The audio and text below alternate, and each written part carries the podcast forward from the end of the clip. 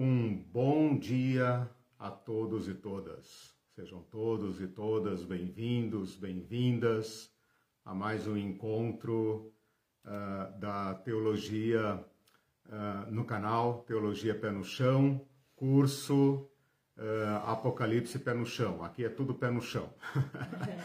Falando pé no chão, nós estamos querendo dizer uma teologia uh, que nasce do, do seu próprio, uh, que é refletida a partir do seu próprio mundo, que é pensada a partir da realidade. Pensando nisso, eu vou colocar aqui uma música que fala da escatologia popular, para mostrar que a escatologia não é um assunto privativo ou estranho ou é, fora da, da realidade. Né? Mas como todo ser humano, toda sociedade, toda cultura almeja uma realização.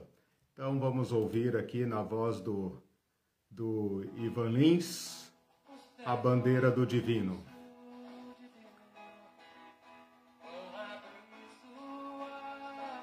Belíssima voz.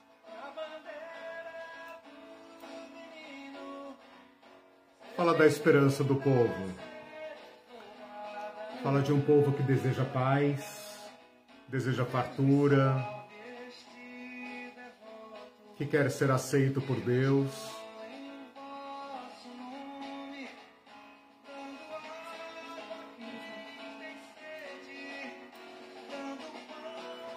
Água a quem tem sede, pão a quem tem fome é o reino de Deus. A mesa farta. Acredita.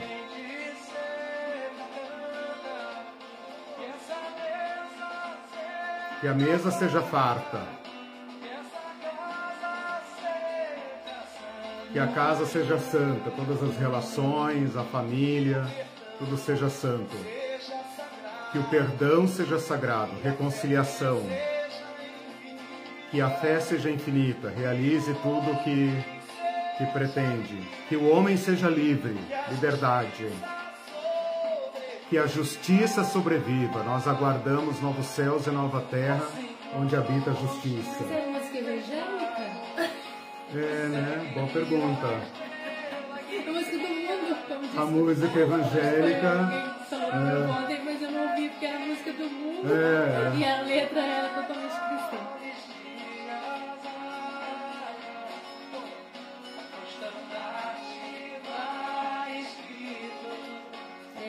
ele voltará de novo.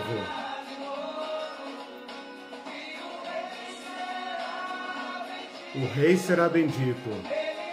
Ele nascerá do povo. É uma escatologia encarnada, né? não é uma escatologia alienante.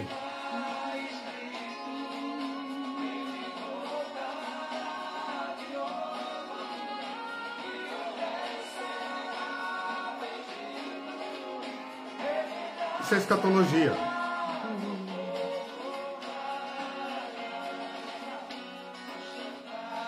Bom, eu quis colocar essa, essa, essa, essa música, é, nascida do, do chão, né?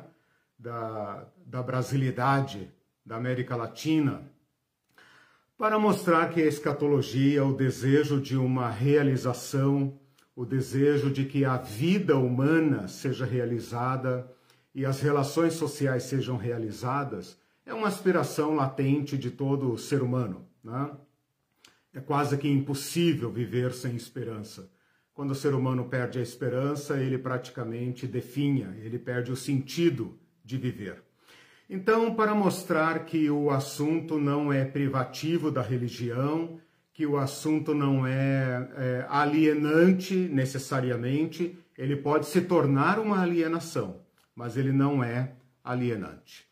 Bom, meus queridos irmãos e irmãs, amigos e amigas, meu povo e minha pova, a Irene está aqui a postos, como sempre, para fazer a, a mãozinha dela aqui, ó, para fazer a, a, a, as participações ali, a a interação com, com o chat.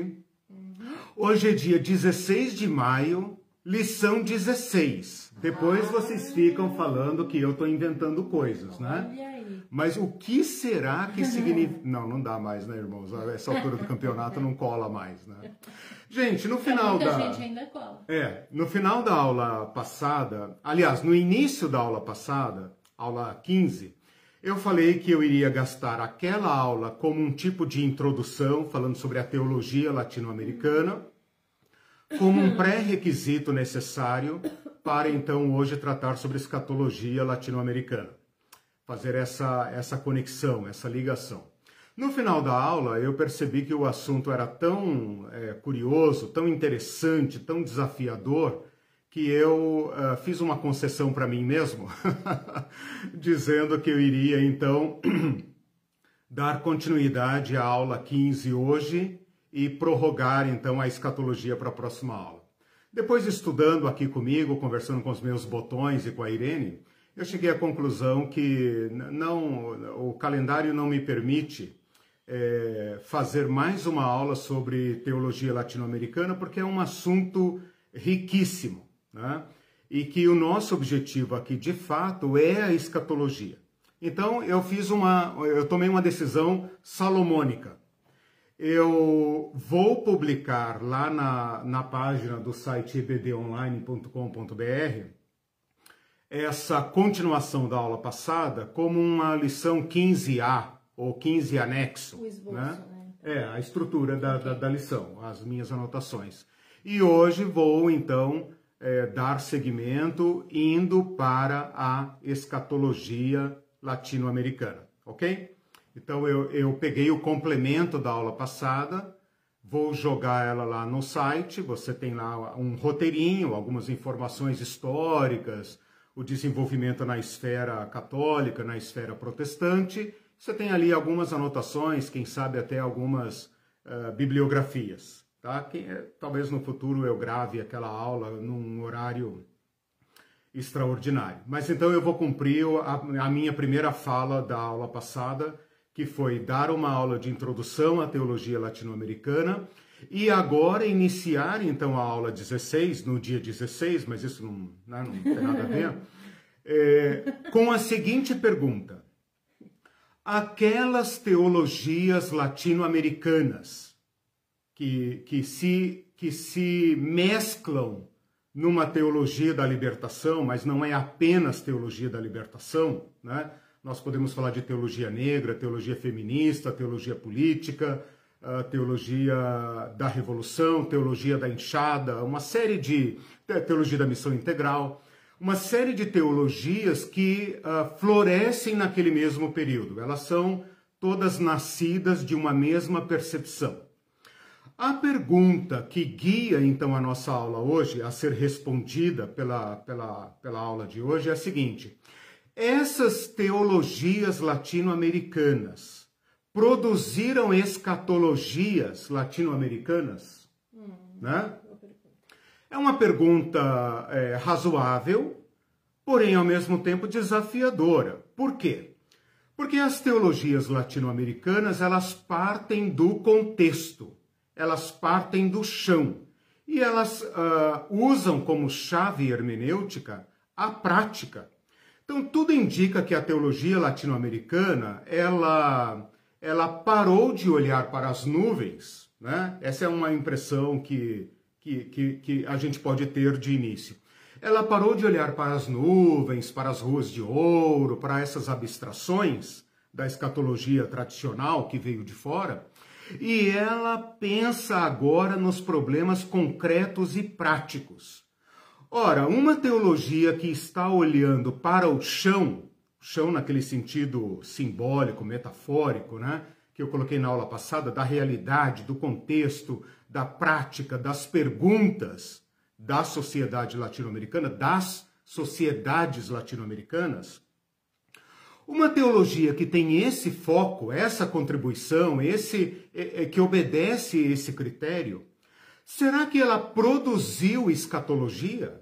Porque a escatologia aparentemente é uma, um ramo da teologia contraditório com essa, com essa vertente latino-americana. Né? Como é que eu posso olhar para o futuro e ao mesmo tempo para o presente.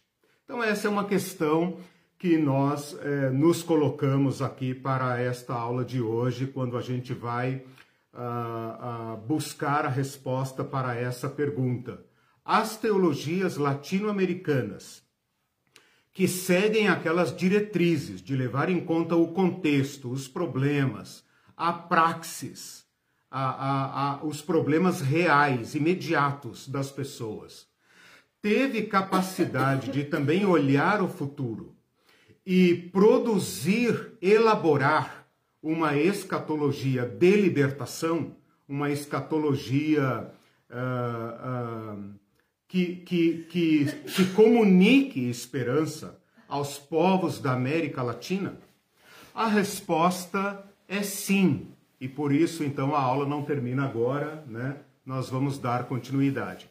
Eu vou citar aqui uma frase do Gustavo Gutierrez, que é o pai da teologia da libertação no, no, no ambiente católico, principalmente. Ele é católico, ele está vivo ainda, graças a Deus, em que ele fala o seguinte: a escatologia é a força motriz da história salvífica radicalmente orientada para o futuro e é a chave para compreender a fé cristã.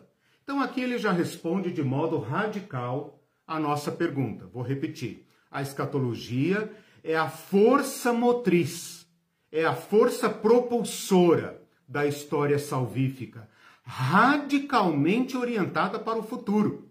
Então, o futuro alimenta a nossa vivência histórica e é uma chave para compreender a fé cristã. Ou seja, sem a escatologia, nós não conseguimos pensar a fé cristã aqui no nosso território.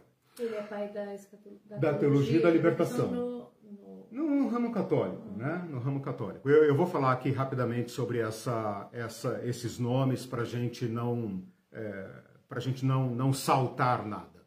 Eu tenho aqui também uma, uma frase dos irmãos Boff, Leonardo Boff e Clodovis Boff, que são teólogos eminentes, uh, eminentes, aliás, meu Deus, eminentes não, eminentes é. da, da escatologia, em que eles, eles falam o seguinte: uh, entre as literaturas bíblicas preferidas da teologia da libertação está o Apocalipse porque o Apocalipse representa a luta imensa do povo de Deus perseguida por todos os monstros da história. Então, dentre as literaturas mais uh, acessadas para a elaboração da teologia uh, da libertação, uh, o Apocalipse ocupa um lugar privilegiado.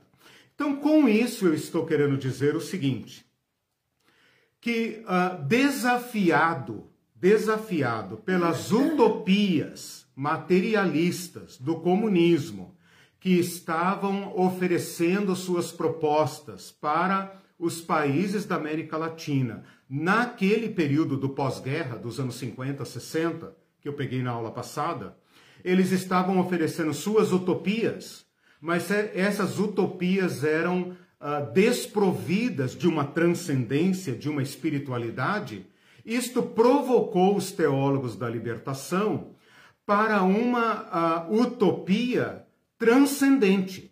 E essa utopia transcendente se torna a força que empurra o agir da igreja no mundo, no chão, como também a força atrativa, aquela força que do futuro nos dá uh, motivação, fé, uh, força para enfrentar as mais severas opressões. Porque para enfrentar as opressões na América Latina, você tem que se defrontar com poderes descomunais, poderes das potências do mundo, poderes estabelecidos há séculos aqui. Você tem que dar esperança para um povo oprimido que está quase perdendo a esperança de dias melhores, como diz aqui a, a canção do, do Ivan Lins. Então, contra esta proposta comunista não transcendental, que não pretende ser transcendental, a teologia da libertação, apesar de nos passar essa ideia de ser materialista imanente, ou seja, presa no chão da história, ela parte do chão da história, mas ela não perde o horizonte, o horizonte da fé. E então ela se torna, eu pensei aqui comigo, é, ver, ver, se essa ideia cola, né? Eu sei que a data aqui do 16 com 16 não colou, mas talvez a minha ideia cola. A, a, a, escatologia se torna uma, uma, um plano inclinado, no sentido de que todo o nosso agir uh, prossegue em direção à utopia do reino de Deus. Cada ato, cada libertação, cada prato de comida, cada socorro médico, cada chão de terra, cada reconciliação, cada libertação é um passo à frente na direção da utopia. É um diálogo imediato com a utopia do reino de Deus. A palavra utopia, ela é tomada aqui pelos teólogos da libertação e pelos teólogos latino-americanos. Quando eu falo teólogo da libertação, estou falando em termos muito gerais, salvo se eu fizer alguma uh, observação uh, em contrário. Mas a palavra utopia é tomada aqui pelo, pelo, uh, pelos teólogos da libertação, pelos teólogos latino-americanos, como um horizonte de fé. Né? Depois eu vou discutir um pouco por, se nós devemos, não devemos usar a palavra utopia, mas no contexto da teologia da libertação, ela tem uma, um sentido, uma carga etimológica, né? uma carga conceitual uh, de reino de Deus, ok? Então, eu já fiz aqui a pergunta-problema e já dei uma resposta. Sim. E agora, então, vou apresentar uma escatologia que parte do contexto da América Latina e que, provocado e atraído e alimentado por essa profunda esperança, é capaz de enfrentar as mais terríveis opressões do nosso povo. É capaz de se levantar contra poderes descomunais, poderes que ameaçam matar, que ameaçam extirpar, destruir, né? Pequeninas comunidades, muitas vezes sem o apoio das suas próprias igrejas, se levantaram contra estas forças e se estabeleceram como libertação de povos, de famílias, de vilas, de, de igrejas. Né?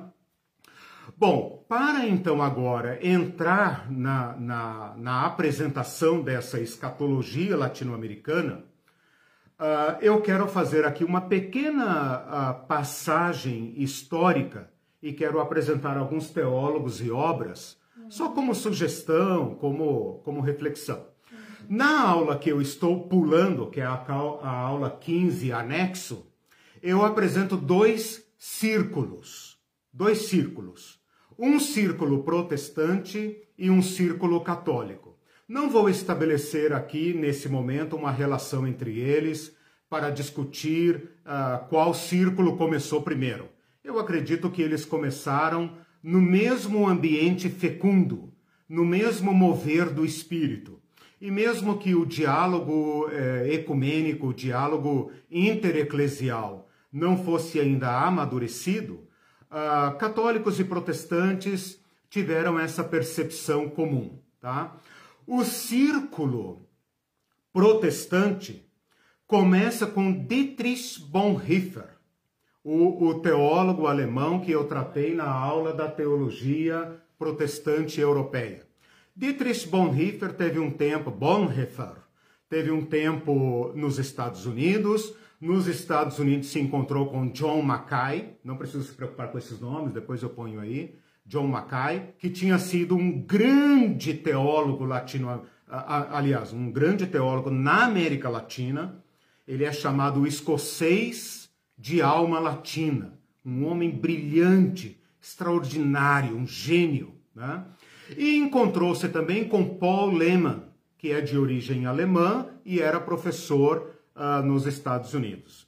E esses caras, uh, uh, provocados pela teologia de Bonhoeffer, passam a trabalhar a sua literatura, a sua teologia no seminário de Princeton, que se não me engano é Nova York. Né?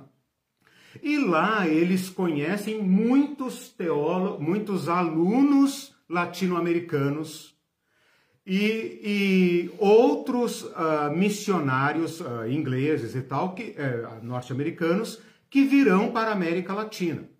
Um dos que veio para a América Latina é um nome que eu quero gravar a ferro e fogo na sua memória, que é Richard Shaw. Escreve Shaul, como se fosse Saul com H no meio. Shaul.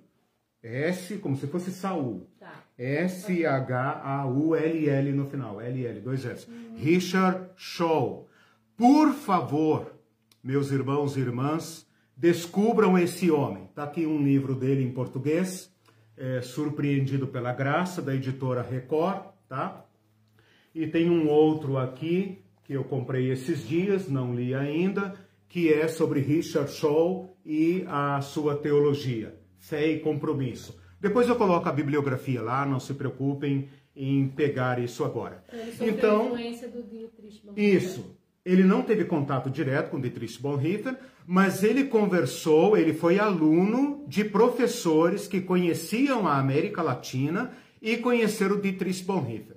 E esse Richard Shaw chega no Brasil no início dos anos 50, no início dos anos 50, e vai dar aula no Seminário Presbiteriano de Campinas. Nós moramos lá, nós conhecemos o seminário famoso, Seminário Presbiteriano de Campinas. E ali ele introduz a literatura e a teologia de Dietrich Bonhoeffer. E dentre esses alunos estava Rubem Alves.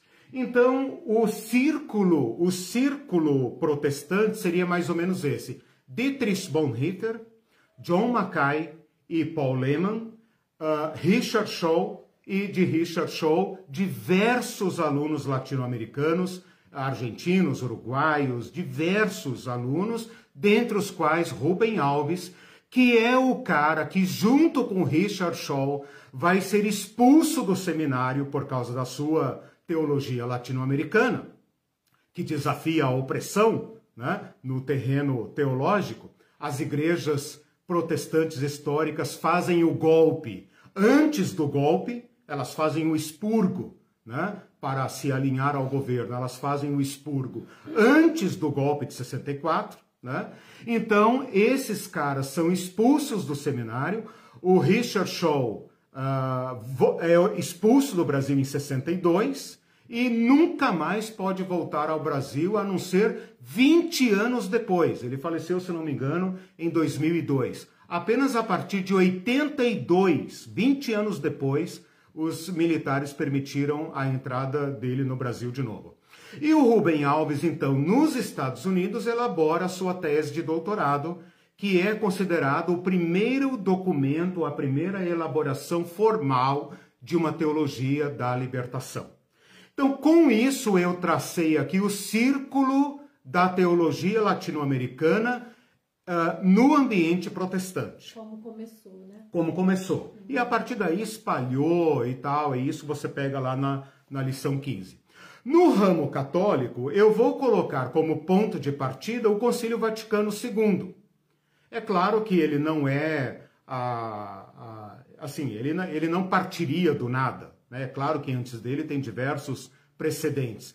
Mas o, o Concílio Vaticano II é considerado a, a, a abertura oficial da Igreja uh, Católica para discutir questões que estavam sendo suscitadas no seu rebanho aqui do Terceiro Mundo. E os bispos latino-americanos, imbuídos daquela percepção que eu falei na aula passada, trouxeram imediatamente essas, uh, essa, esses documentos para a América Latina e passaram a trabalhar em torno deles. E então tem aqui a, a Conferência de Medellín, a Conferência de Puebla, né, que são dois grandes, duas grandes conferências de bispos católicos, e a partir daí, então, eles, uh, junto com Gust, Gust, uh, Gustavo Gutierrez, uh, Hugo Asman, uh, diversos, diversos, diversos. Aí a coisa espalha como fogo em, em palha seca.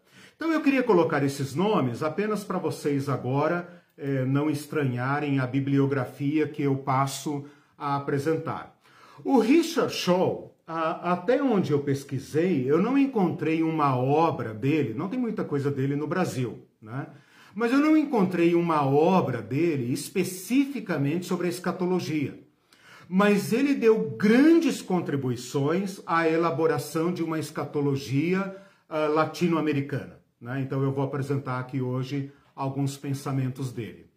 Uh, outro evangélico.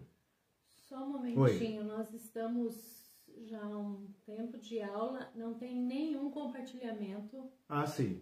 Então as pessoas têm que parar, curtir, compartilhar. Eu vou colocar o link tá. do. Ok, da, do, do canal. Do canal. Tá, gente, compartilhem a e aula, tá? Vão me, ah, me ajudando. Para o pessoal ir lá e se inscrever, né? Tá. Também. Tá. Então tá bom. Uh, eu vou, eu estou citando alguns teólogos agora evangélicos, tá? Da teologia da libertação evangélicos. Acho que você nunca ouviu falar sobre isso, né? Que a, a teologia da libertação começa com Rubem Alves evangélico né? e quase que simultaneamente começa com Gustavo Gutierrez. Uh, mais, um, mais um evangélico, José Miguel Bonino. José Miguel Bonino, se não me engano, argentino, uh, falecido recentemente em 2012, escreveu um livro Espaço para ser Hombres, Espaço para ser Homem. Eu vou, vou ler os títulos todos em português, né? O Reino de Deus e a História, A Fé em Busca de Eficácia, e para uma ética cristã política. Olham, olhem as palavras que começam a aparecer na escatologia uh, latino-americana, né? ética, política, né? presta atenção. Um teólogo que Deus manteve vivo por muito tempo, graças a Deus, e que infelizmente morreu agora, no final de 2020, é Juan Stan, ou John Stan. Ele é conhecido como Juan Stan, porque é norte-americano, naturalizado costarriquenho, uh, faleceu agora em 2020 e ele escreveu diversas obras sobre o Apocalipse, inclusive tem um comentário bíblico ibero-americano em dois volumes e diversos outros. Esse daqui é um livro pequeno da Sinodal e da Clay, uma parceria, e o nome desse livrinho é Profecia Bíblica e Missão da Igreja. O grande mérito do, do John Stan, ou Juan Stan, é vincular a escatologia ao presente, à missão da igreja. Ao invés da escatologia ser um departamento lá no final da história, como as outras escatologias colocam, o Juan Stan vincula não há missão sem escatologia, não há escatologia sem missão.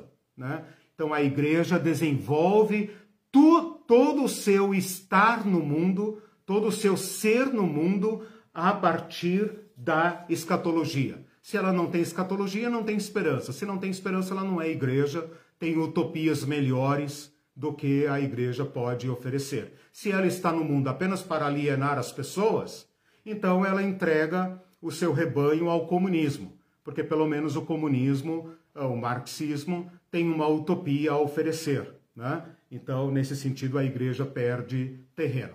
E um outro livro de um teólogo bem mais jovem, chamado Alberto Fernando Rodan, que é Do Terror à Esperança. Esse argentino é bem jovem, deve ter aí, acho que não tem 60 anos.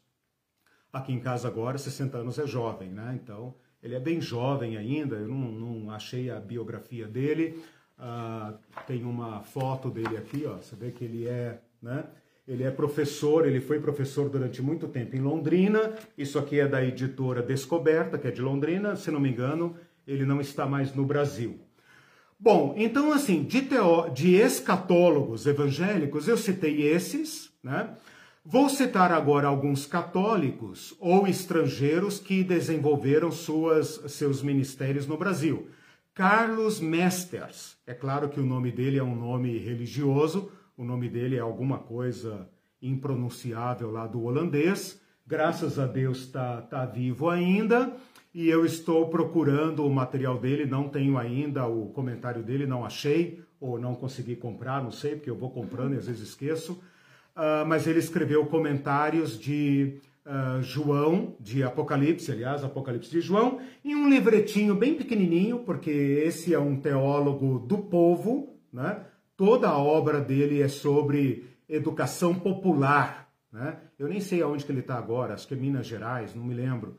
Uh, deve estar tá bem idoso, ele é de 1931, está fazendo então agora 90 anos. Né? Então veja como Deus tem tido misericórdia e feito esse povo viver muito. Né? Esse aqui é um livrinho que fala, olha, a, a, olha, olhem as palavras, né? Esperança de um povo que luta. Apocalipse de São João, uma chave de leitura. Livrinho pequenininho, ó, livrinho, né? Não é um comentário de Apocalipse, é apenas para dar instruções de leitura. Outro é o João Batista Libânio, que faleceu recentemente, em 2014, escreveu um livro que eu uh, tenho na internet, mas não tenho ele impresso aqui, acho que eu comprei, mas não chegou ainda, que é Escatologia Cristã. Escatologia Cristã. Tem um outro teólogo chamado Inácio Elacuria, uh, que é Utopia e Profetismo. Uh, Leonardo Boff, deixa eu ver se eu tenho aqui, Leonardo Boff escreveu um livro chamado Destino do Homem e do Mundo, Ensaios sobre Vocação Humana. O irmão dele também tem um livro, é, Escatologia, é, Contribuições Pastorais, alguma coisa assim, não, não tenho aqui para citar. Luiz Carlos Suzin, que também é um teólogo católico, atua, se não me engano, em Porto Alegre, escreveu um livro recente até, O Tempo e a Eternidade, a Escatologia da Salvação. E um outro, por último, aqui chileno, graças a Deus está vivo ainda, chileno, que é o Pablo Richard, é, ou Richard, né? O nome dele é Richard, como se fosse Ricardo em inglês. Pablo Richard, uh, chileno, que escreveu Apocalipse reconstrução da esperança. Apocalipse, reconstrução da esperança. Então, são apenas alguns exemplos para mostrar que teólogos latino-americanos ou ah, estrangeiros, mas vivendo no Brasil, produzindo no Brasil, acrescento aqui também Franz Hinke, uh, Franz Hinkelamert, que é alemão, uh, mas uh, atuou muito na, na América Latina, produziu muita literatura e acho que por sua generosidade, todo o seu material está disponível na internet. Então eu vou indicar aqui para vocês depois, ou ali no chat, algum material em que ele fala sobre o anticristo, a besta, mas numa pegada, né, numa pegada pé no chão, que vai surpreender muita gente. Todo esse material me deixa muito feliz, muito empolgado, muito, muito cheio de esperança, né? porque é um pensar o reino de Deus a partir de onde a igreja se encontra. E como diz aqui o Carlos Mesters, né, nesse livrinho dele, uh, o, o, ele nos, eles nos fornecem uma chave de leitura. E essa chave de leitura nos ajuda a reencontrar o material do Apocalipse. Então, se eu falei na aula passada sobre uma contribuição da América Latina para a escatologia mundial, nós temos aqui algumas recuperações.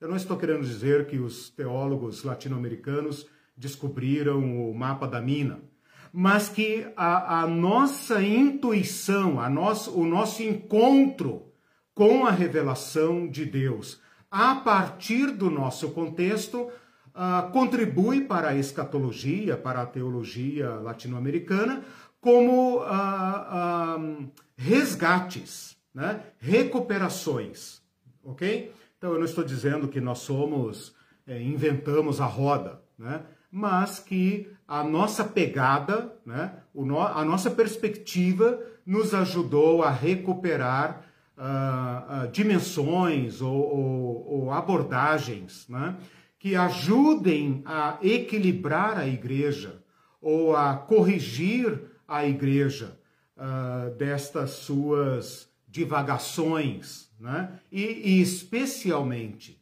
da sua alienação.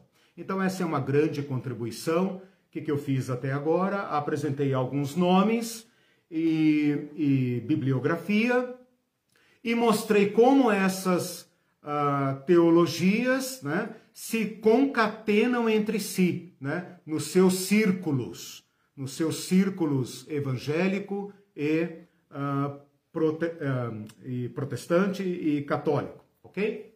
Tudo bem até aí? Você está bem? Tudo bem. Tudo certo? Ah, pessoal, compartilhem a página, curtam. Colocou lá o link do canal, não? Coloquei, mas não tem compartilhamentos. Tá, gente, acorda aí, me ajuda, gente, me ajuda. Eu é, tô com lembrando do... que esse canal não tem fins lucrativos. É, eu não vou vender é um nada lá. Gratuito, Isso. Que custa muita pesquisa. O que vocês podem fazer para ajudar é, aumentar o alcance, isso. gente, é curtir e compartilhar. Compartilhar. Porque o nosso a, coisa é orgânica, né? Isso. Além de fornecer uhum. gratuitamente, nós não vamos investir, não é, temos como exatamente. investir dinheiro. E não é... temos patrocinadores. né, então. É, e junto com a página está lá o canal, né, Teologia Pé no Chão. Eu estou com um alvo de mil inscrições, estou com 220, né? Falta 780, né? Uhum. 780 é, inscrições. Bom, passo agora então a mostrar as contribuições na prática, as contribuições, os resgates que a escatologia latino-americana dá à, nossa compreensão, oferece para nós. Eu dividi aqui em alguns tópicos, vou fazer aqui algumas explanações, tentar trazer alguma frase desses escatólogos, teólogos que eu mencionei aqui. Um primeiro resgate muito importante é o resgate do reino de Deus. Veja, se você tem a mesma experiência que eu, pisa o mesmo chão que eu, tem a mesma experiência eclesial, religiosa que eu, você há de convir que as nossas igrejas, especialmente nós, protestantes e evangélicos, né, não sabemos muito bem o que é o reino de Deus.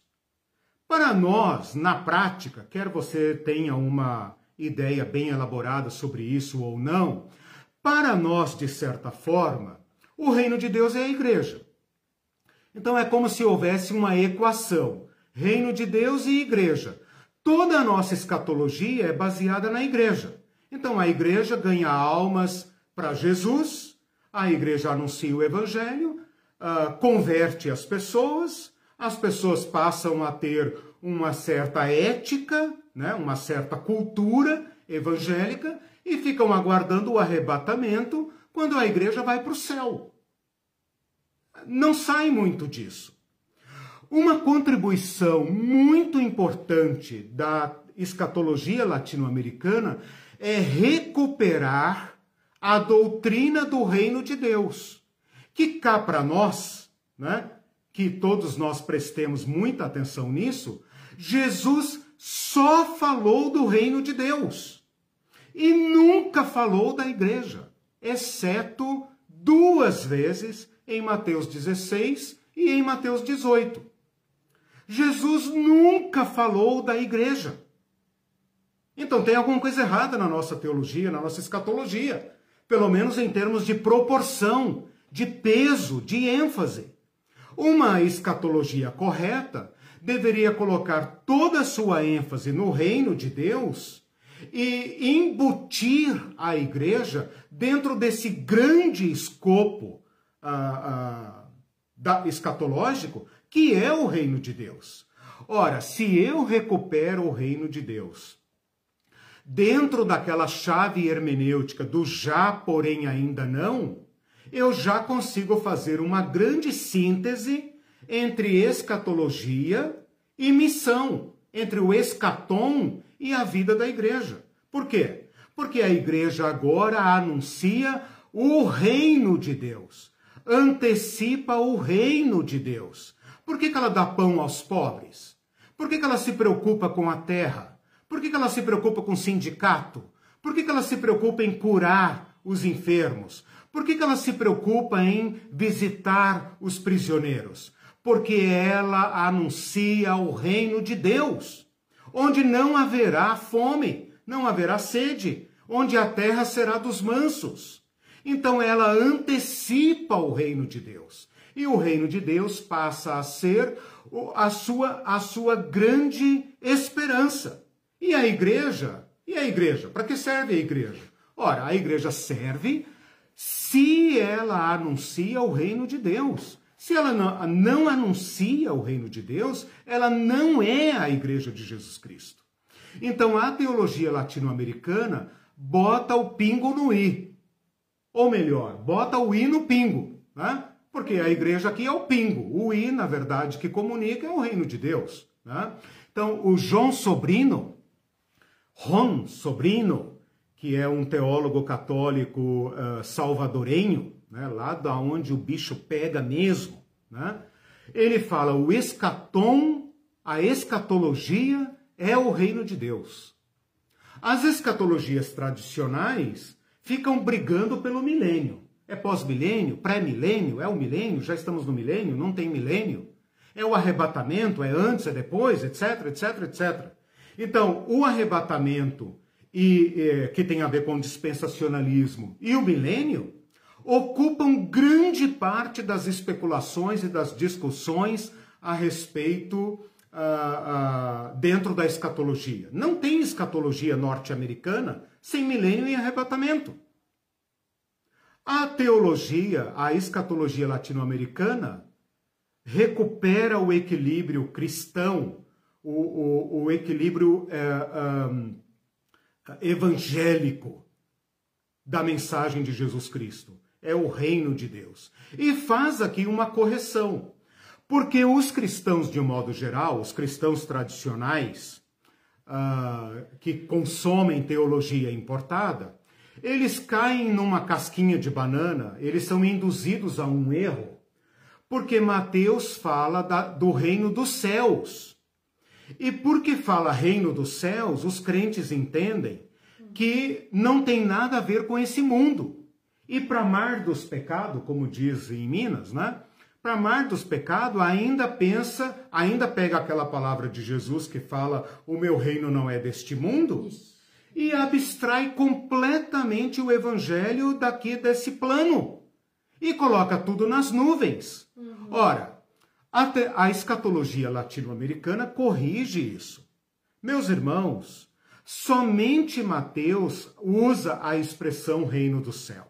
Se você fizer uma comparação texto a texto entre Mateus e Marcos, Mateus e Lucas, você vai perceber que onde Mateus usa a expressão reino dos céus, ele quer dizer, Marcos e Lucas provam isso, ele quer dizer reino de Deus.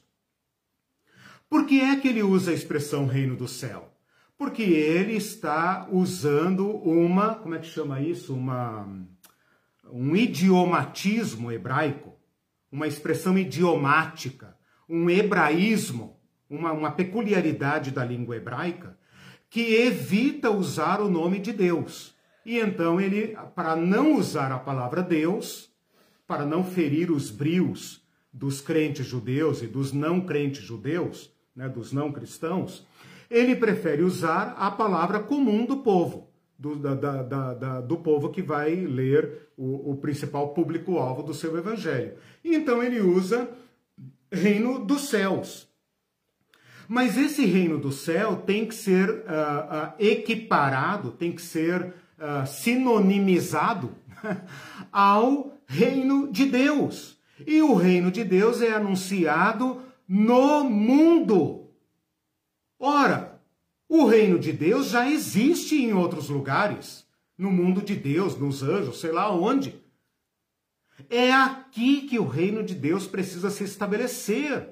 É isso que nós oramos quando nós dizemos: santificado seja o teu nome, venha a nós o teu reino, seja feita aqui a tua vontade, como ela já é feita nos céus. Ora, nos céus não há problema.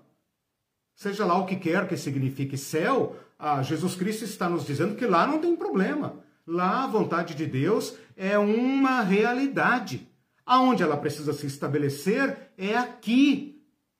Então Jesus fala: é chegado o reino de Deus. E o reino de Deus deve ser entendido não como um trono, um castelo, um palácio, uma burocracia, ou a direita e a esquerda. Isso é o reino do diabo. Isso é o reino de Satã, é o reino dos homens. O reino de Deus é uma nova ordem de coisas, aonde a vontade de Deus é realizada, é obedecida, é cumprida como foi em Jesus Cristo. Jesus Cristo é o reino de Deus. Então a teologia latino-americana recupera isso. E por isso ela sai das quatro paredes. E ela vai para o mundo dos homens, o mundo das mulheres, não para fazer proselitismo. Ela vai lá para responder, ela vai lá antes, para ouvir as perguntas do povo. Ela vai lá para ouvir o choro do povo. Ela vai lá para ver a bandeira do divino. Ela vai lá para ver o que é que toca o coração daquele povo. Não para aliená-los, mas para encarná-los, para devolvê-los à sua humanidade.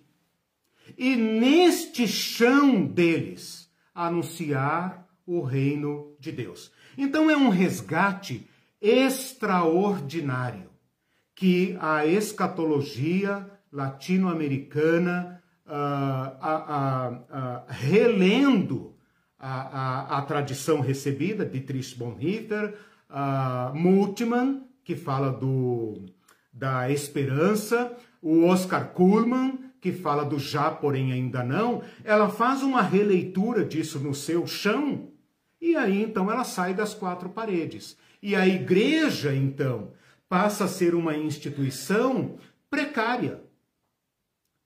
Ela passa a ser uma instituição peregrina, relativa. Ela não tem mais, ela não é mais a senhora do mundo. Pensa no impacto disso dentro da, da eclesiologia católica. Né? Pensa a dor de cabeça que essa escatologia trouxe para CNBB, para os cardeais, para Roma. Né? Não, não, não estranha que eles tenham ficado horrorizados com essa escatologia. E nós protestantes também. Quando você começa a falar que o reino de Deus é dar pão ao faminto, é dar sede ao sedento, é levar água para o sertão, é levar condições para que o caboclo é, plante e, e colha, que a mesa seja farta, como Ivanins canta, os cristãos alienados ficam horrorizados, porque eles falam: não, a missão da igreja é ganhar almas para Jesus. E o nosso reino não é desse mundo. Nós não temos nada a ver com sindicato, fábrica, é, é, problema de aborto, problema de homossexualidade, é, prostituição, é, é, adoção de crianças, ecologia. Não temos nada a ver com isso. Não temos nada a ver com isso. Esta não é a escatologia que os nossos teólogos nativos nos ensinaram. Na melhor interpretação da tradição recebida. Por quê? Porque se reconecta com a tradição de Jesus Cristo, faz o devido ajuste na herança recebida dos Estados Unidos e da Europa e produz aqui uma chave hermenêutica da encarnação, uma escatologia encarnada. Se não for encarnada, então não é o reino de Deus. Se não é o reino de Deus, então é um projeto humano e, como todo projeto humano, vai cair. Se uma igreja te aliena, ela não representa o reino de Deus. Senhor, nós fizemos isso e aquilo e aquilo em teu nome. E Jesus vai dizer: Não lhes conheço.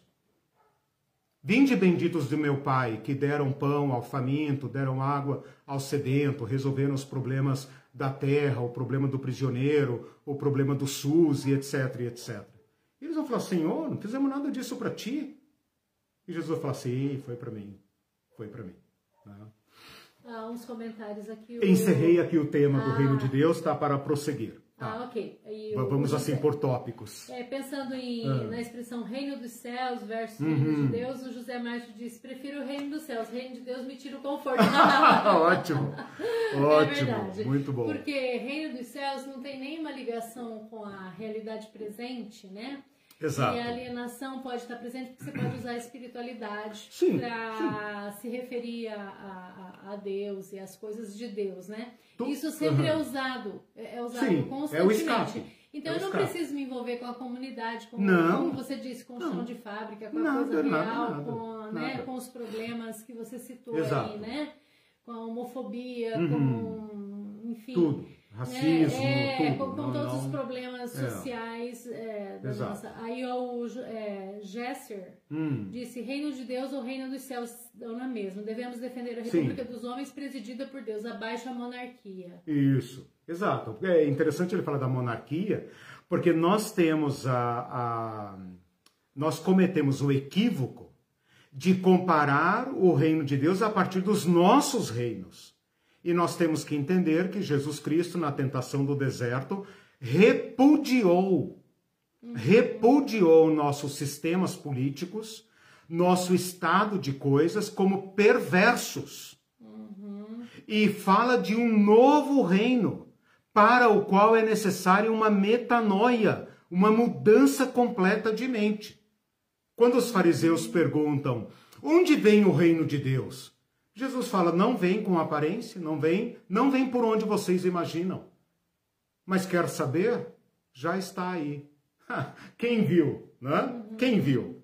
Então é necessário uma conversão, uma mudança de estrutura mental.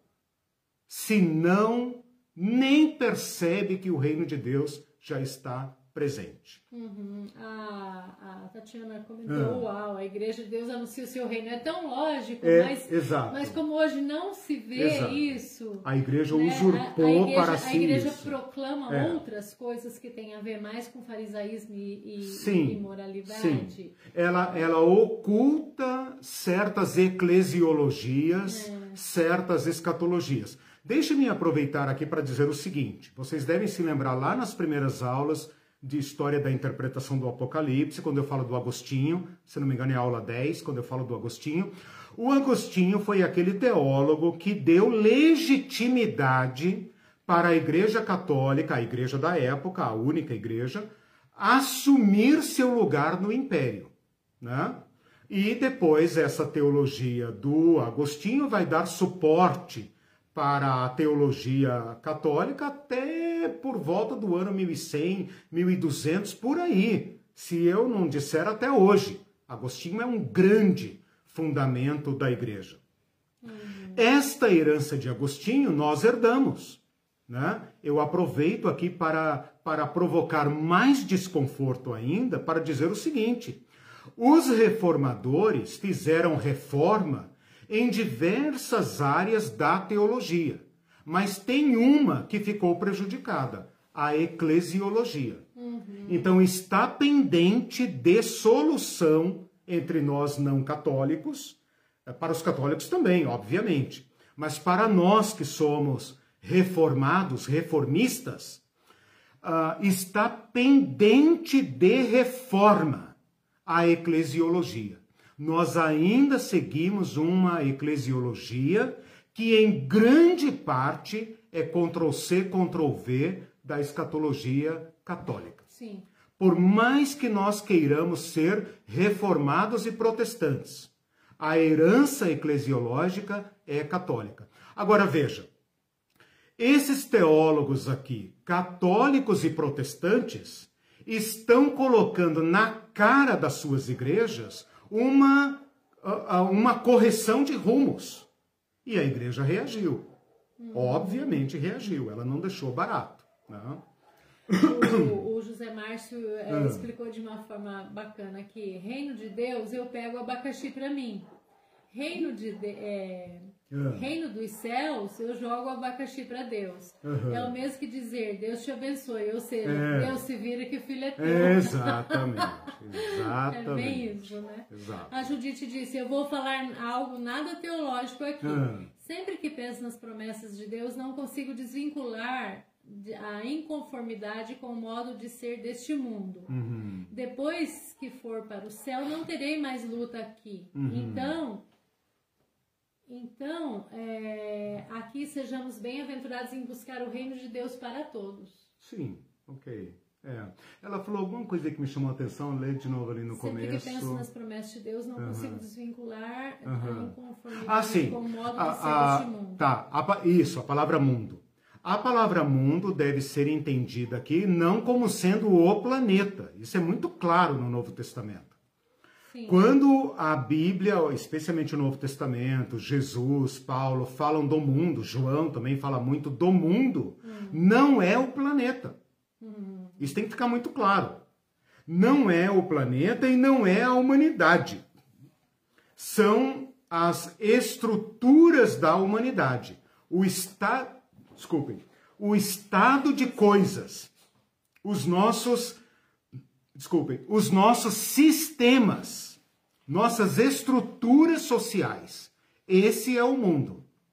O que ocorre é que nós, da igreja, das igrejas, não apenas uh, uh, uh, julgamos e denunciamos essas estruturas do mundo, como as imitamos e legitimamos. Então a igreja se torna esse ambiente uh, esquisito. A pessoa lê o evangelho, olha para a igreja, lê o evangelho, olha para a igreja e fala, mas não bate. Mas não bate mesmo.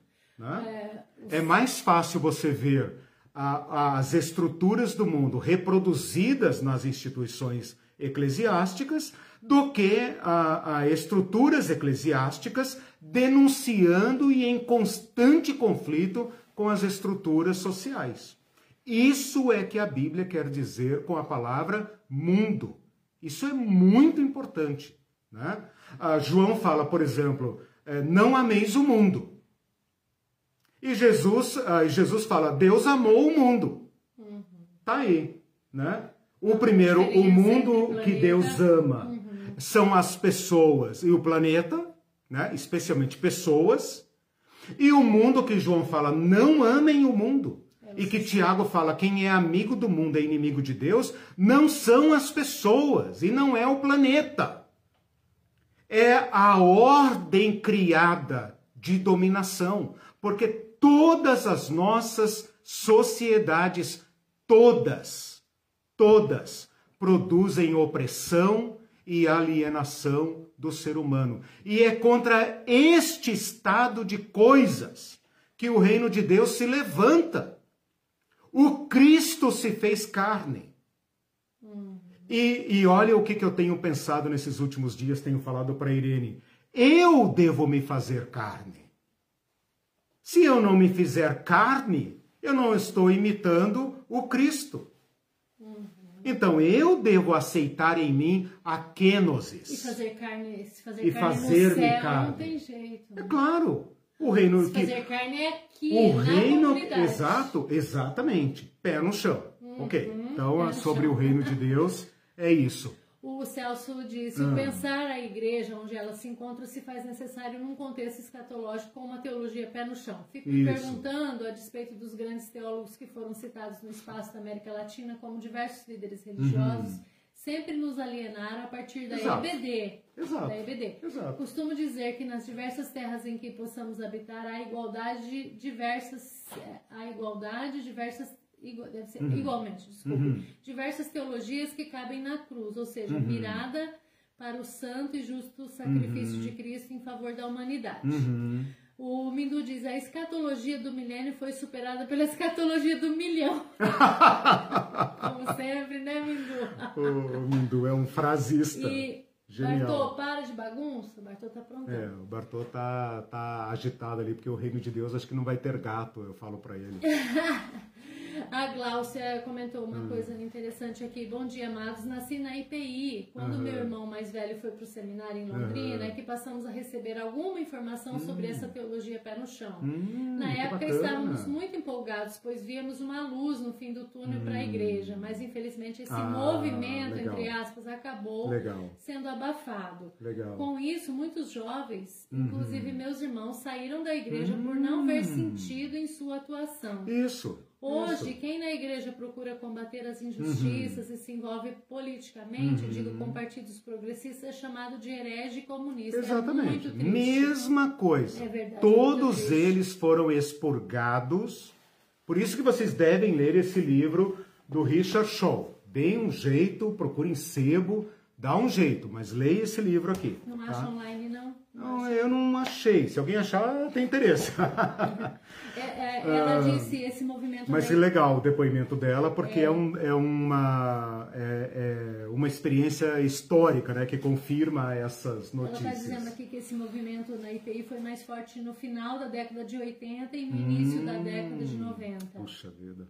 Puxa. E o Bebeto, último uhum. comentário, o Bebeto disse: Somos de fato cidadãos do reino de Deus na medida em que nos submetemos ao seu justo Isso. governo e evidenciamos os padrões justos Isso. do reino em nossas próprias vidas. E o Bebeto Isso. pode falar, ele já teve Exatamente. experiência com a comunidade bem é, forte é, mesmo, bem o, hard. O Bebeto é, como é que fala? É, é um genuíno teólogo latino-americano, um pastor é latino-americano. Muito bom. Uh, ele falou. Ah, uma coisa interessante que o Bebeto falou que eu quero destacar é o seguinte.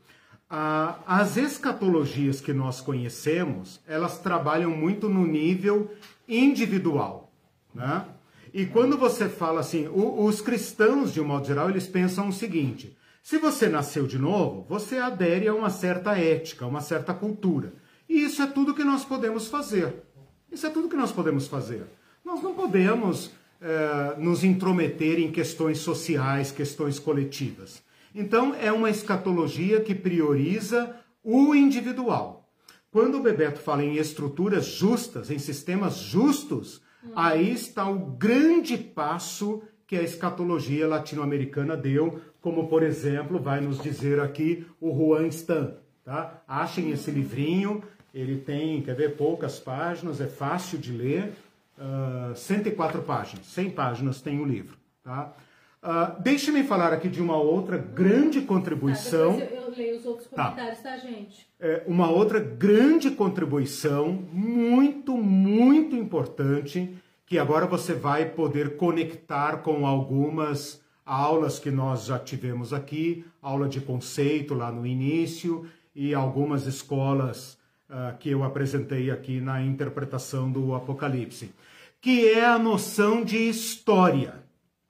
Ela é uma decorrência de pensar o reino de Deus. Ora, se eu penso o reino de Deus aqui para a humanidade, obrigatoriamente, não tem como escapar disso, o reino de Deus pertence à história porque os seres humanos só existem na história. Não há seres humanos fora da história.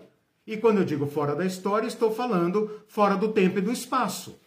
Então, as escatologias tradicionais que nós recebemos das nossas é, metrópoles, né, elas nos fazem pensar numa transhistória numa meta-história, numa história que está para lá do além, de um além-mundo, né? o mundo do além. E isso é abstrato, absolutamente abstrato. Né? É, é uma. É, a, o, tudo que tem a ver com Deus e com Jesus Cristo e com a salvação e com a igreja só alcança uma certa concretude depois da morte e depois a morte individual, e depois da morte da humanidade, e depois da destruição do planeta. Então, o que, que resta para nós aqui na história? A história não tem sentido.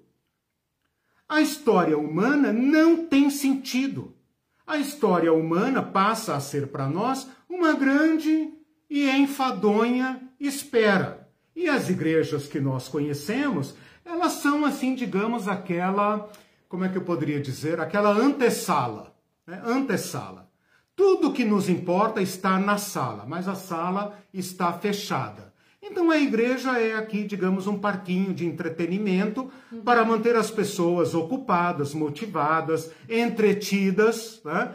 uh, divertidas, uh, não cair no mundo, pelo amor de Deus. Então cerca os cristãos de todo tipo de aparato e tal, de diversão, música gospel, não sei o que gospel, etc, etc, etc, para que eles fiquem uh, devidamente entretidos. Várias versões de Bíblia. Até morrer.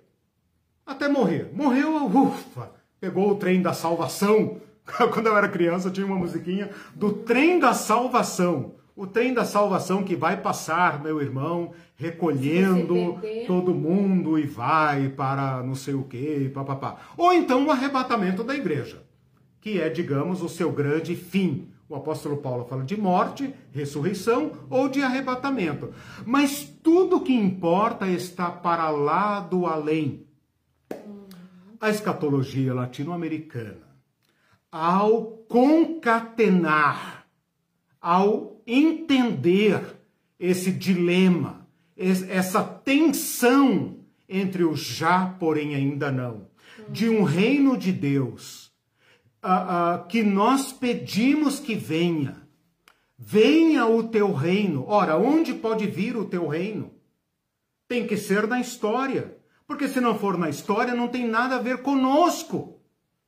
Então, a escatologia latino-americana recupera a dimensão histórica do reino de Deus, o aspecto intra-histórico.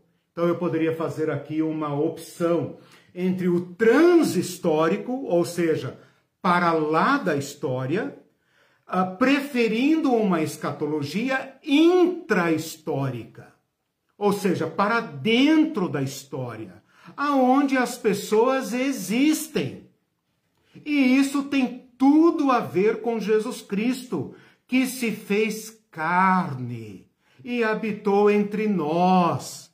E foi ali, não sei aonde, mas voltará e trará Deus para dentro da história. Eu não sei como isso vai se dar, porque ainda não se revelou o que haveremos de ser o escatom não está completamente revelado. Mas o escatom de Deus, de onde Deus está, entra na nossa história, entra na nossa história.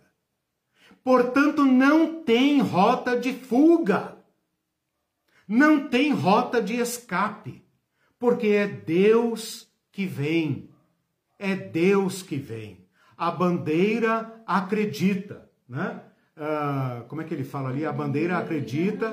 Uh, deixa eu ver aqui que eu coloquei a letra. Deixa eu ver, eu, é, eu coloquei a letra aqui para mim. Deixa eu só pegar essa última aqui. No estandarte vai escrito que ele voltará de novo e o rei será bendito. Ele nascerá do povo. Ora, de onde poderia nascer? Para o seu povo, né? Então é uma esperança muito bonita que traz o reino de Deus à história. A história é o lugar da revelação, como sempre foi. Por que, que a história da América Latina não é história no seu sentido abstrato? Ora, por que, que nós queremos saber a história dos Estados Unidos se nós não vivemos lá? Qual é a história que nos é dada a viver? Exato. Por que, que nós, nós, as nossas igrejas têm horror a estudar a cultura afro, por exemplo, ou a cultura indígena? Por que, que há tanto desprezo pela, pela a nossa formação étnica? Por que, que há tanto desprezo? Por que, que há tanto mito, tanta mentira na história latino-americana? Então, os teólogos latino-americanos foram estudar a história.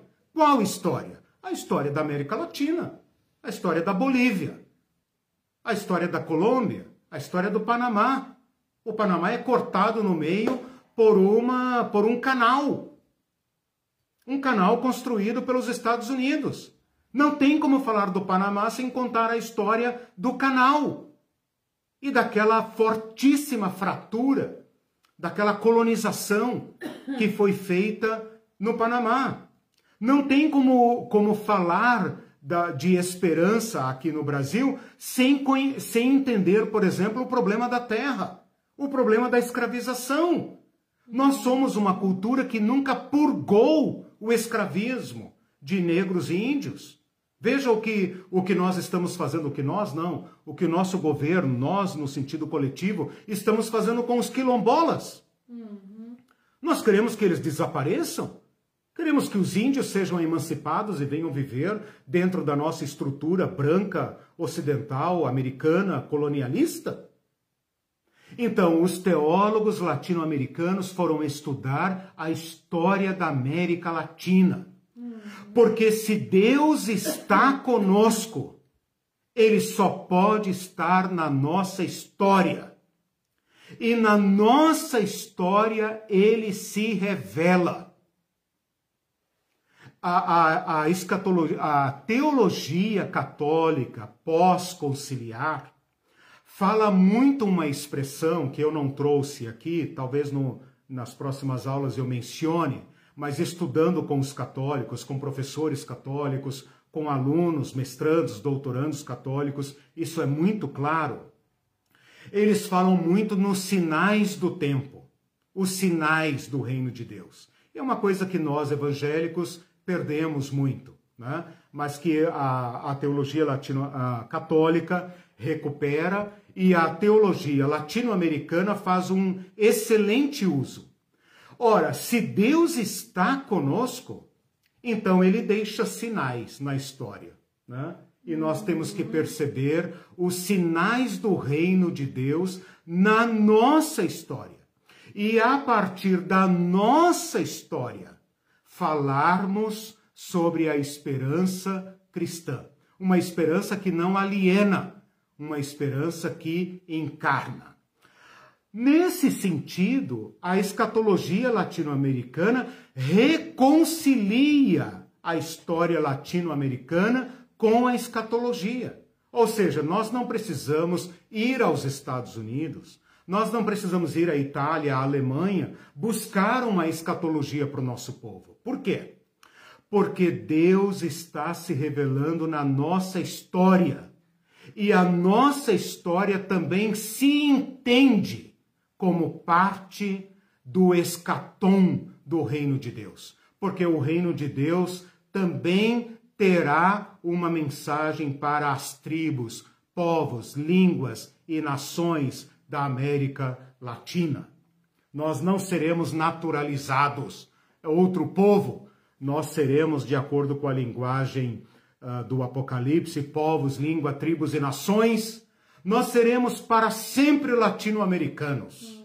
Nós seremos a presença da América Latina, a presença da Bolívia, da Guiana, da Venezuela, do Equador, da, da Honduras, no reino de Deus.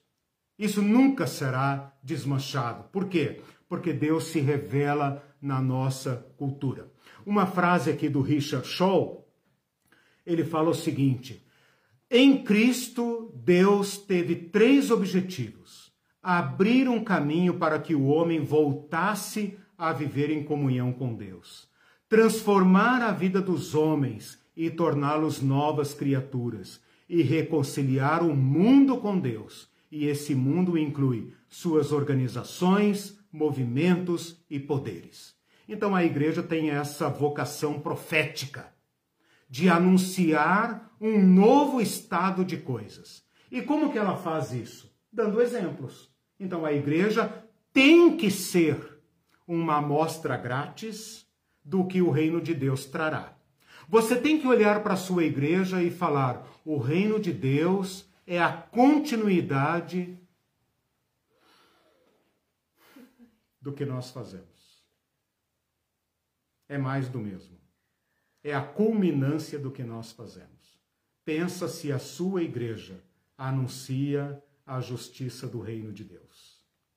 E se os padrões sociais, culturais, econômicos, trabalhistas da sua igreja do seu modo de ser igreja, merece ser recepcionado e emancipado no reino de Deus? É uma pergunta muito dura que nós temos que encarar com os nossos teólogos latino-americanos. Posso ler os comentários? Pode. Terminei mais um ponto e vou agora para o último, que é a utopia. Quero falar sobre utopia e superação de dualismos, ok?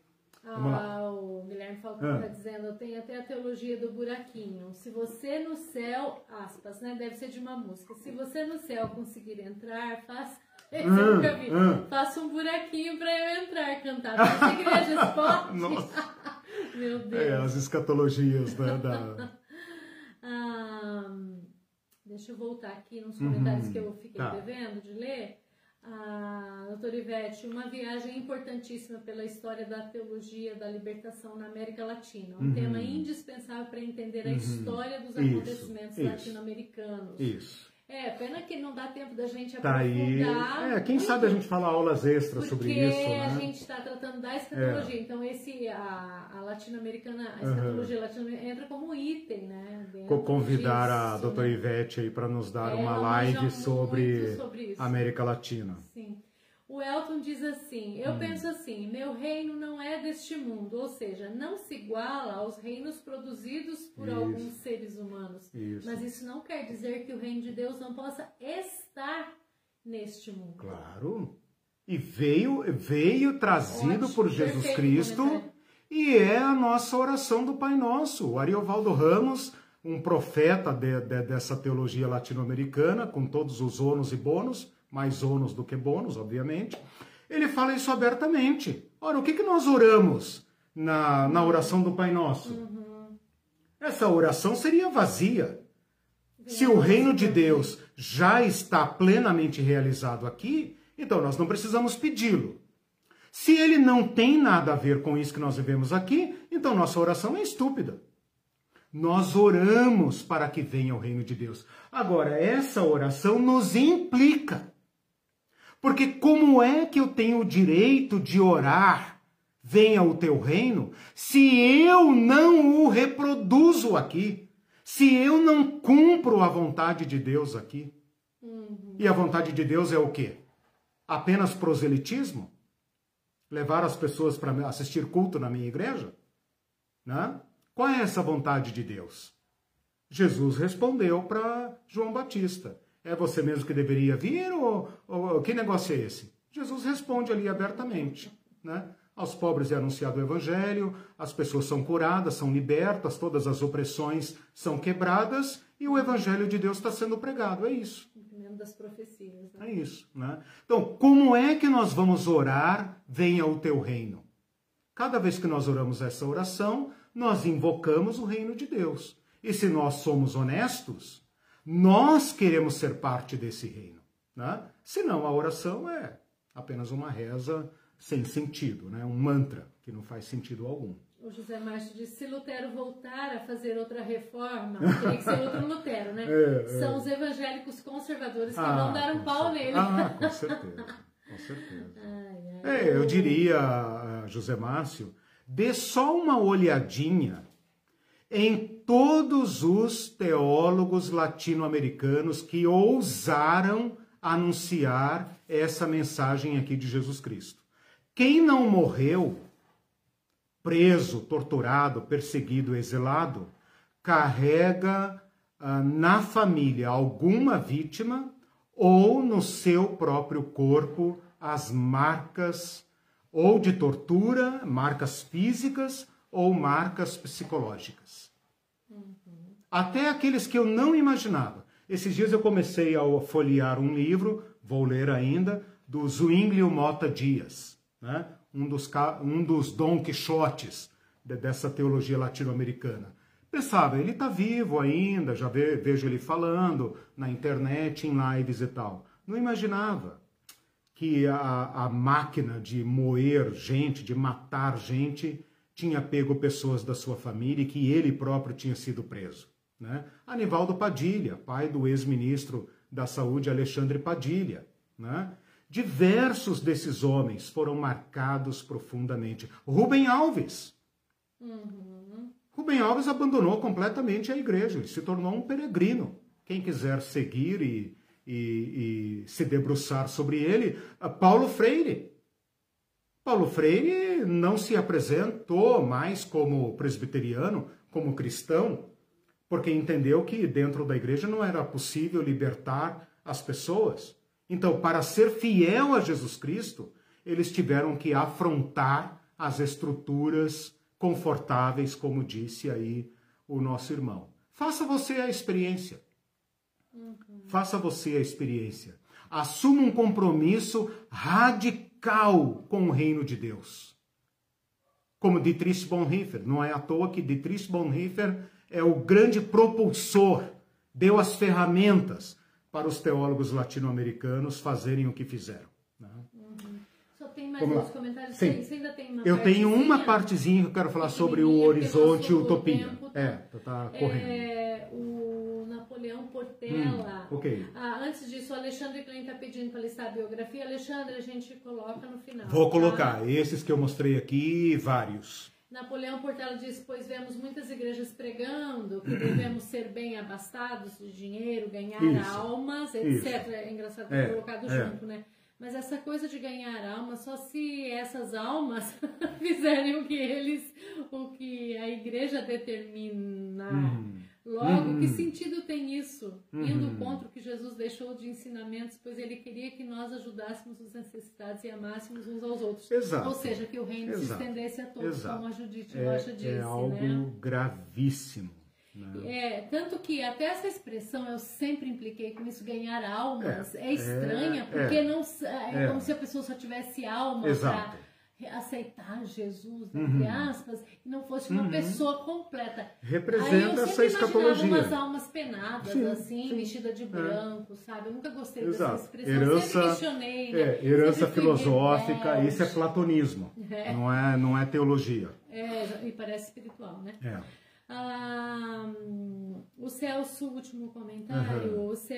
penúltimo, o Celso, a entrada do escravismo e da mentalidade misógina uhum. do ser patriarcal são um duro golpe na teologia Sim. conservadora e na estrutura mental dos cristãos Isso. em geral. Apesar de ser marginalizada por muito tempo, a teologia uhum. pé no chão precisa ser difundida nas igrejas, uhum. mas a resistência ainda é grande diante ah, da indústria gospel, da bancada evangélica. Sim, sim Sim. Ou seja, o mundo, a estrutura de ideias do evangelicalismo uhum. decadente no Brasil. Uhum. Quando a gente pede para compartilhar, uhum. a gente vê as imensas trevas Exato. que estão nas é. igrejas, é. que estão, como é. ele disse aqui, na estrutura do pensamento do povo isso. cristão em geral. Exato. Então, por isso que a gente pede para profundamente Porque o nosso arraigado. ministério diz respeito é. a isso, é. né? Se você olhar ali na página, tem muito sobre isso. igreja, tentando uhum. restaurar o sentido verdadeiro uhum. de igreja, uhum. tem muitos cursos, né? Uhum. Desde novembro do ano 2019. 2019. É, tem bastante material na, na página. É, o Mindu diz, seremos sempre latino-americanos, entre aspas. Ouvi um Tá amarrado pelos cantos da igreja. Olha só, nem, é. nem pode ser o que se é, né? É. Porque já vai aliar com o comunismo. Sim, o, sim. Meu Deus. Né? Esses dias eu ousei dizer a minha Curitiba celestial, né? é que Jerusalém, cara, eu não sou judeu, eu não sou oriental, né? Eu sou, eu posso sonhar com a minha Curitiba celestial. Isso faz sentido para mim, né? Jerusalém celestial. Que sentido tem? Uma cidade que não tem nada a ver comigo, né? Bom, mas deixa isso para lá, porque isso fere de morte a, a escatologia tradicional. Bom, eu queria falar um pouco agora, então, rapidamente, sobre utopia, e eu vou usar aqui o Clodovis Boff uh, como um exemplo de como os uh, teólogos latino-americanos trabalham a palavra utopia. Veja, a palavra utopia é uma palavra criada, é um neologismo, não vou. Thomas More, não, não, ah, não, não vou arriscar dizer nome aqui, o Celso, talvez alguém é, pesquisa e coloca ali para mim. Eu, eu sou péssimo com nomes. Mas foi criado por um literato, né? por, um, por um ideólogo, a palavra utopia, para simbolizar um não lugar. Né? Então a palavra utopia, ela significa ah, mais ou menos o pote de ouro no final do arco-íris. Né? E eu tenho visto alguns teólogos eh, latino-americanos, agora mais recentemente, como por exemplo Leonardo Boff, né? que é um teólogo, digamos que já ultrapassou a teologia da libertação, né? ele já está trabalhando uma ecoteologia, ele já ele já está em outra rota, uh, não negando, obviamente, a teologia da libertação, mas ele já está em outras aventuras, outra peregrinação, abrindo outras frentes teológicas. Né? A sua história lhe, lhe permite fazer isso. E eu tenho visto, por exemplo, nele, o uso da palavra utopia como sendo esta miragem, entre aspas, essa miragem.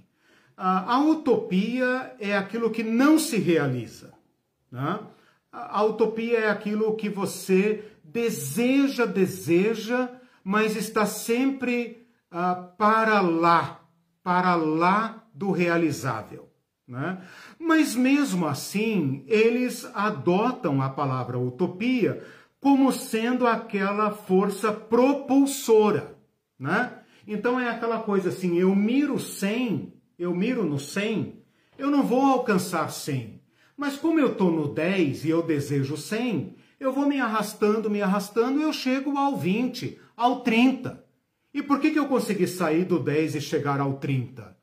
por causa da utopia. Eu não vou chegar lá, mas ela me dá energia, ela me dá motivo, ela me dá esperança. Eu não gosto dessa do uso desta palavra nesse sentido. Mas eu vou aqui fazer a, a palavra, o uso da palavra utopia, no sentido escatológico, no sentido escatológico cristão para ultrapassar esta ideia do não realizável. Porque na nossa esperança escatológica, a utopia passa a ser uma topia. Sabe que a palavra topia não tem nada a ver com topeira, tem a ver com a palavra topos, toposfera, que significa dizer é realizável.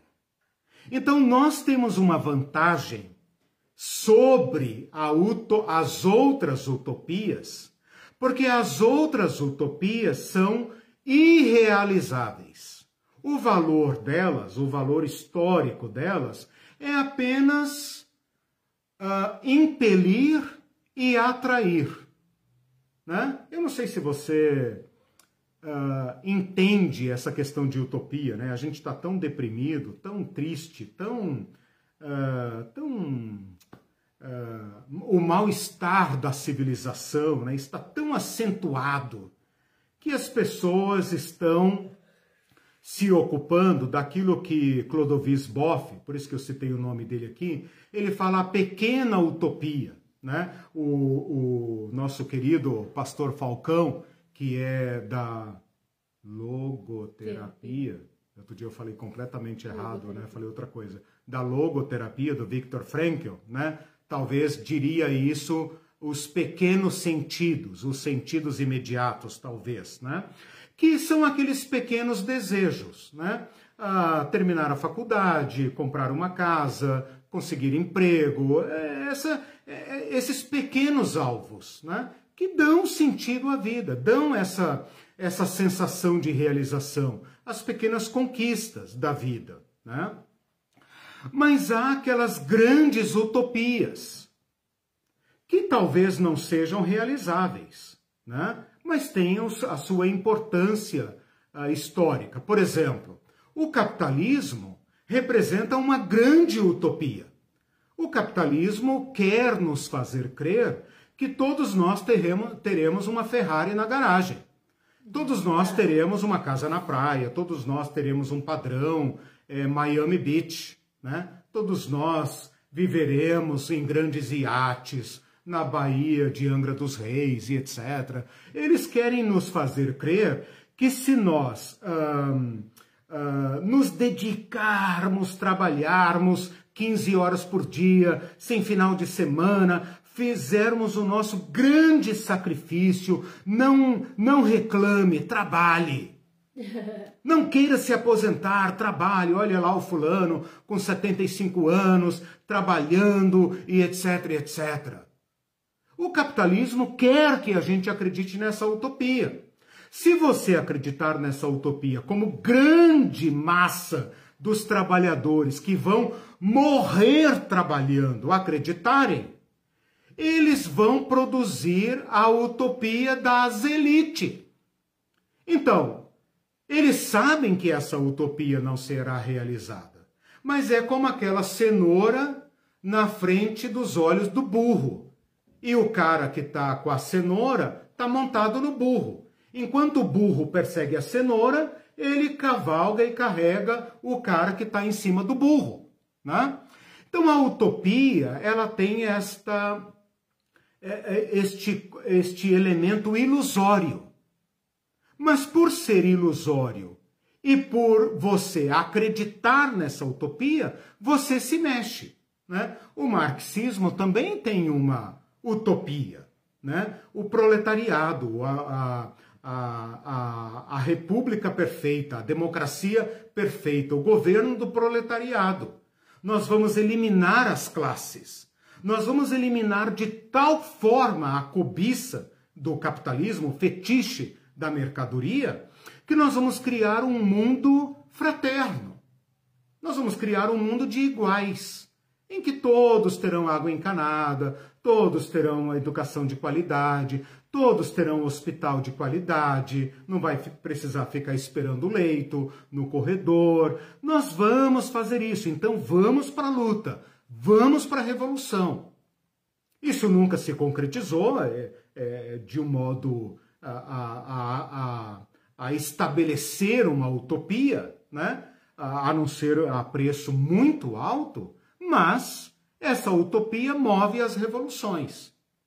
Ora, nós, cristãos, seguidores de Jesus Cristo, temos aquilo que Clodovis Boff vai chamar de utopia máxima, utopia maior, a grande utopia, que significa dizer, na linguagem do Viktor Frankl, o sentido último, o sentido máximo, que não diz respeito apenas à minha vida individual plena, mas à realização da humanidade, a realização de um projeto humanizante civilizatório, um, a realização de um projeto de libertação integral então não é a libertação uh, que o capitalismo propõe e não cumpre. Não é a libertação que o marxismo propõe e não cumpre. A não ser mediante grande sacrifício. No capitalismo, o sacrifício do proletariado. No, no, marxismo, o sacrifício do combatente, do guerrilheiro, da revolução. O cristianismo propõe que pelo caminho de Cristo, a utopia tocará o nosso topos. A Jerusalém de Deus, o sistema de Deus, o mundo de Deus descerá à nossa topografia, ao nosso topos. E ela será não uma utopia, ela será uma topia. Então é a maior força revolucionária imaginável. Aquilo que o Multima vai dizer, como nós podemos pregar sem esta esperança? Como nós podemos deixar o marxismo falar em esperança? Se nós temos a esperança última, se nós temos a boa notícia de falar a todo ser humano, até aquele caboclo que está passando fome lá no sertão do Nordeste. Fala, nós vamos trazer para você uma amostra do que é o reino de Deus. Uhum. Nós vamos trazer para você a dignidade humana. E não só a salvação para a sua alma. Sem falar de salvação para a alma você se dará, se perceberá como filho e filha de Deus. Porque a chegada do reino de Deus na sua vida vai libertar a sua cidade. E agora eu me lembrei aqui do Bebeto, né? Vocês não estão condenados a serem garis e empregadas domésticas para a elite de Curitiba. Vocês poderão ser o que quiserem. Vocês poderão ser professores, vocês poderão ser gestores dessa cidade, vocês poderão ser médicos, advogados, engenheiros, artistas, o que vocês quiserem. Porque o reino de Deus aponta para uma utopia máxima. E nenhum sonho precisa ser sacrificado, porque o Cristo já fez o sacrifício único e irrepetível. E então ali em, como é que chama? Esqueci é, o nome da cidade é, dele. Uh, Itaperuçu. Isso. Ali em Itaperuçu, o reino de Deus, uh, o reino de Deus quebrou, né? Quebrou as algemas, quebrou as estratificações, quebrou as utopias ilusórias do burro eh, correndo atrás da cenoura né, enquanto carrega uma pequena elite branca que nunca vai dividir os seus bens e que vai na igreja domingo uhum. e canta de olhos fechados. Uhum. E durante a semana monta no burro, de é, monta no burro e faz o burro dar a saúde, a vida, o sangue e se morrer põe outro no lugar. Uhum. Gente, esse resgate, né? De colocar nos nossos olhos uma promessa real é a esperança. Um outro teólogo latino-americano chamado Segundo Galileia. Olha que lindo nome, né? Segundo Galileia falou que a esperança, a, a escatologia e a igreja latino-americana é agência de Cristo quando ela vive ao mesmo tempo realizações na história e esperança. Ela sabe que as suas realizações não uh, cumprirá o reino de Deus, mas o anuncia teimosamente. Faz o chão produzir pão, enche a mesa do pobre de pão, porque isto é o anúncio do reino de Deus. Cura os doentes, não para explorá-los, mas para dizer que Jesus Cristo liberta o corpo também, não apenas a alma, né? e anuncia e propaga o reino de Deus. Uma frase aqui do Multman: a escatologia deve entender onde Deus está atuando no mundo, no chão. Deve sempre sinalizar Ora aí a palavra do sinal. Uma esperança e um caminho a ser seguido. Nós não somos como os marxistas que, que pretendem realizar a utopia aqui pela força da revolução. A nossa realização é um caminho para algo mais. Ao mesmo tempo, a visão escatológica sempre vai relativizar as nossas realizações e a nossa história humana, no sentido de sempre apresentar um valor maior, a utopia máxima, que vai além da realidade. Então ela não é nem escapista, no sentido, ah, deixa isso aí, deixa isso aí, não tem problema, viver de cesta básica e ser explorado infinitamente, não tem problema, nós vamos para o céu. E também não é materialista marxista no sentido nós vamos pegar em armas e vamos matar e fuzilar e nós vamos fazer essa porcaria acontecer. A, a escatologia latino-americana, como se fosse assim, né? Ela é uma concretude daquela fórmula do Moltmann. Já, porém, ainda não ela vai quebrando algemas, ela vai trazendo pão, ela vai dando uma bolsa de estudo, ela vai colocando o negro na universidade, ela vai libertando a mulher vítima de violência doméstica, ela vai amparando a criança, ela vai propagando direitos civis, ela vai ampliando essa dignidade do ser humano para que todos experimentem a antessala do reino de Deus. E ao provar isso, dizer: tem mais, tem muito mais. Todas as aspirações humanas vão encontrar seu fim último, seu escatom naquele que está vindo atrás de nós. Atrás de nós vem aquele, né? De quem não somos dignos de desatar as alparcas dos pés. Mas não tenham medo. Ele lavou nossos pés. Ele nascerá do povo. Será um de nós. Não haverá grande e pequeno, não haverá pobre, não haverá rico. A terra será dos mansos da terra, né? Os violentos da terra serão extirpados, os latifundiários serão destruídos. Não haverá rua de ouro. Como disse o Paulo Capelletti, o ouro lá é uma coisa tão sem importância que a gente pisa nele. As pessoas, os capitalistas, querem o ouro das ruas de ouro. Mas ele está dizendo: não, cara, as ruas são de ouro, são douradas porque lá. É que nem os índios aqui, né? Do Sim, bueno. do, do- né? Os índios que a doutora Ivete sempre vive falando do bueno vivir, né?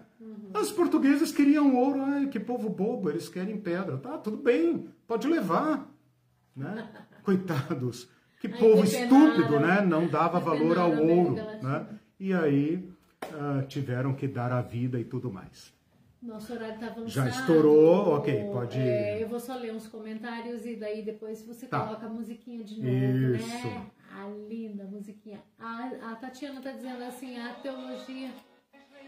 Tá, po- pode falar, vou desligar aqui, pra, tô só conectando a internet. é, a teologia regional acaba com o dominionismo, por isso, Isso. é combatida pelo Ah, sistema claro. religioso. Quem não está Claro, assistindo, quem está isso. assistindo com a gente não sabe, a gente está fazendo um cursinho sobre Um é, mini curso. teologia. Teologia do Domínio, Tá, toda é. sexta-feira. Toda E sexta-feira, tá- tem a última aula na sexta Isso. que vem.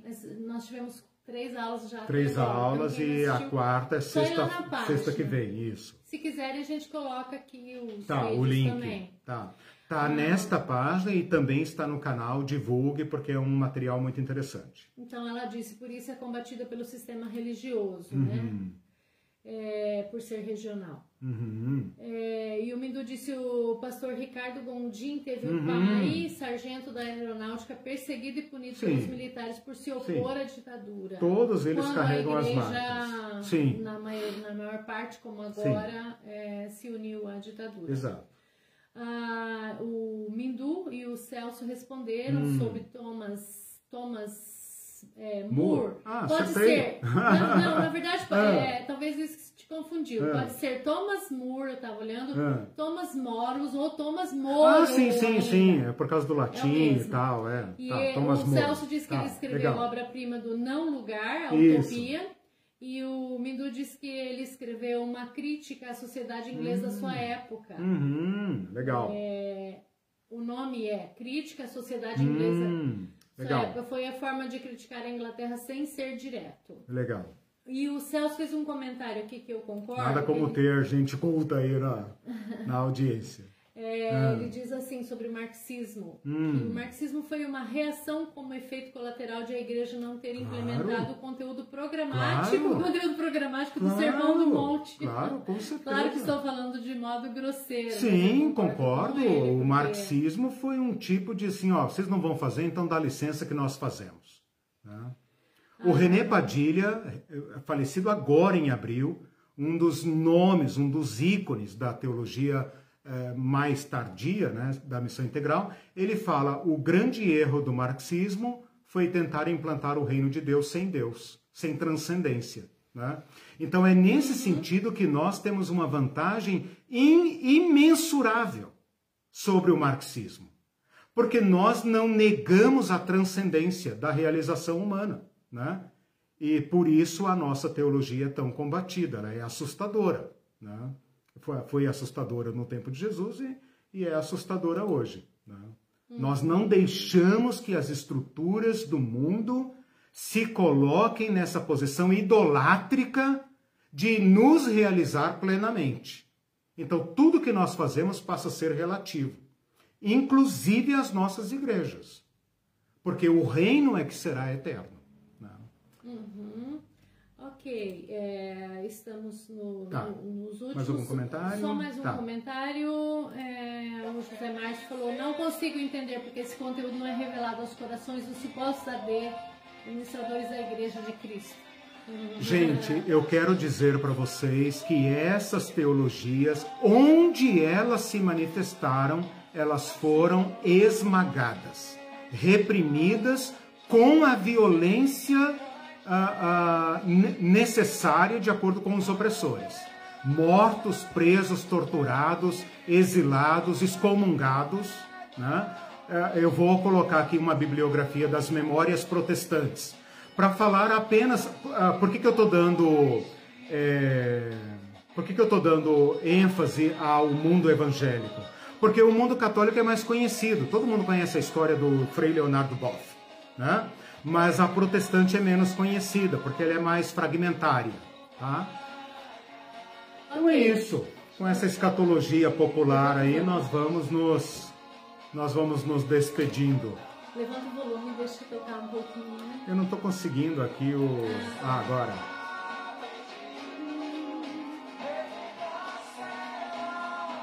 Depois a gente põe, põe o link da música depois. Sim, coloca lá. Linda. No estandarte vai escrito que ele voltará de novo. Profético. O rei será bendito, será aclamado nascerá do povo. Eu acho lindo ele nascerá do nascerá povo. Do povo. foi o que Jesus fez, né? Nascer do povo. Muitas igrejas esperam o Cristo violento, guerreiro, ditador, né? É. Esse povo aqui teve outra visão. Não, ele é aquilo que ele sempre foi, né?